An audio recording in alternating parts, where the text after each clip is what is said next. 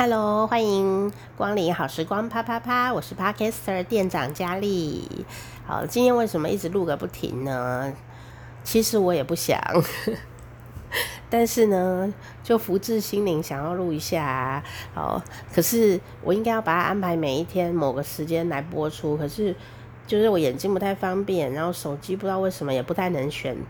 那个播出日期，所以我干脆就一次通通把它播，这样 你们自己选时间来听。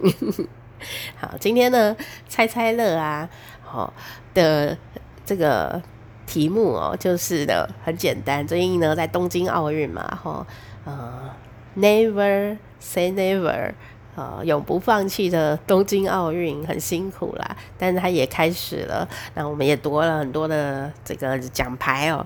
那要问大家的问题就是呢，以下三个国家谁的奥运奖金最高？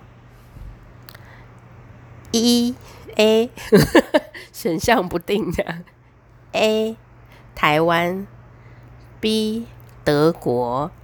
C 亚塞拜然，请作答。噔噔噔噔噔噔噔噔噔噔！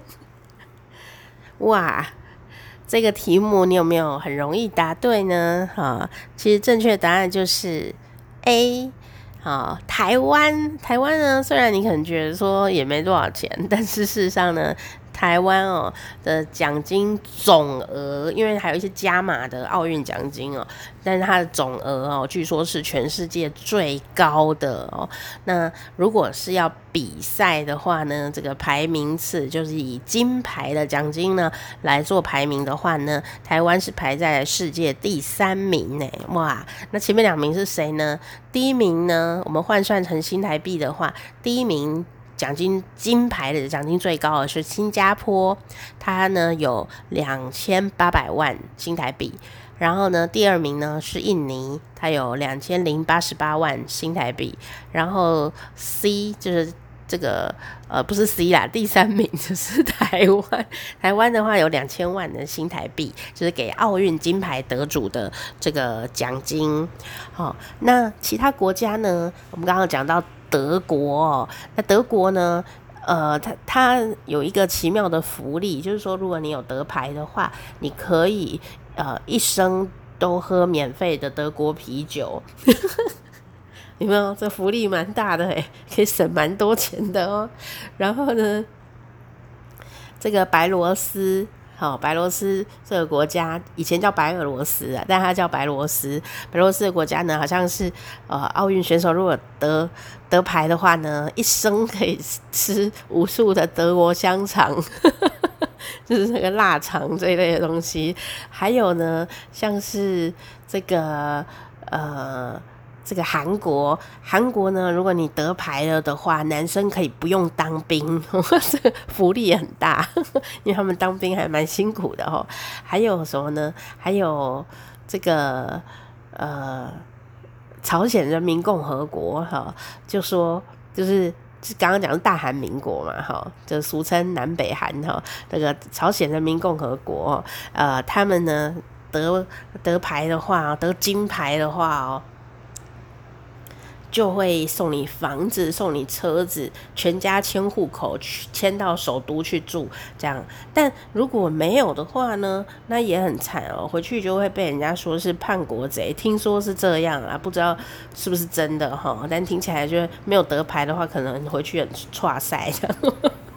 太辛苦了哦。那呃，亚塞拜然呢？你有觉得这个国家好像好像、应该不会很有钱吧？诶，其实啊，它的这个奥运奖金哦，好像是第四名还是第五名？我记得好像是第五名，也就是也也还是比很多大国家哦还要高很很多。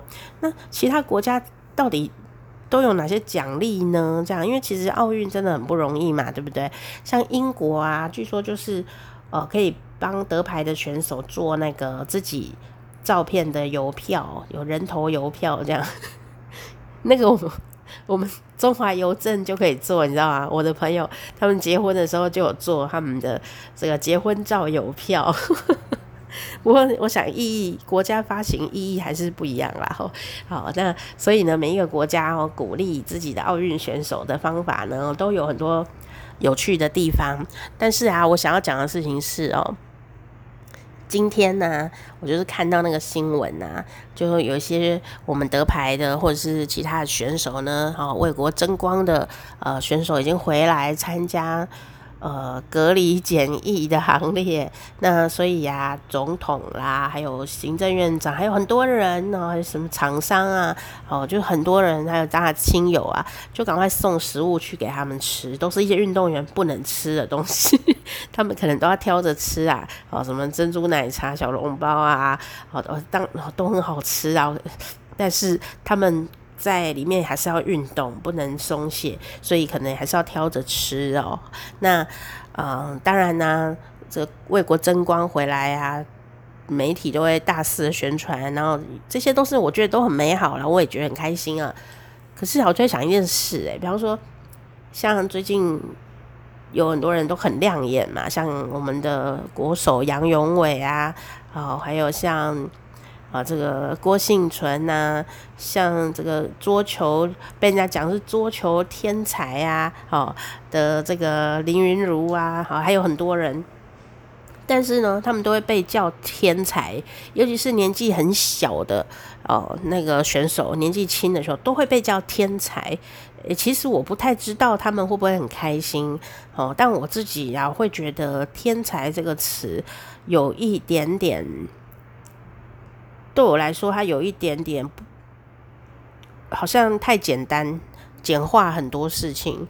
就好像说我做节目啊，已经二十几年了。然后我记得我有同事啊，跟我很要好同事就说，我觉得你真的很有呃这个天分。然后我就觉得，当下我觉得我开心不起来，诶，我没有那么难相处啦。但是我当下开心不起来，因为我觉得。我已经做了二十年的训练的事情，你说我很有天分，会不会忽略了我的努力呀？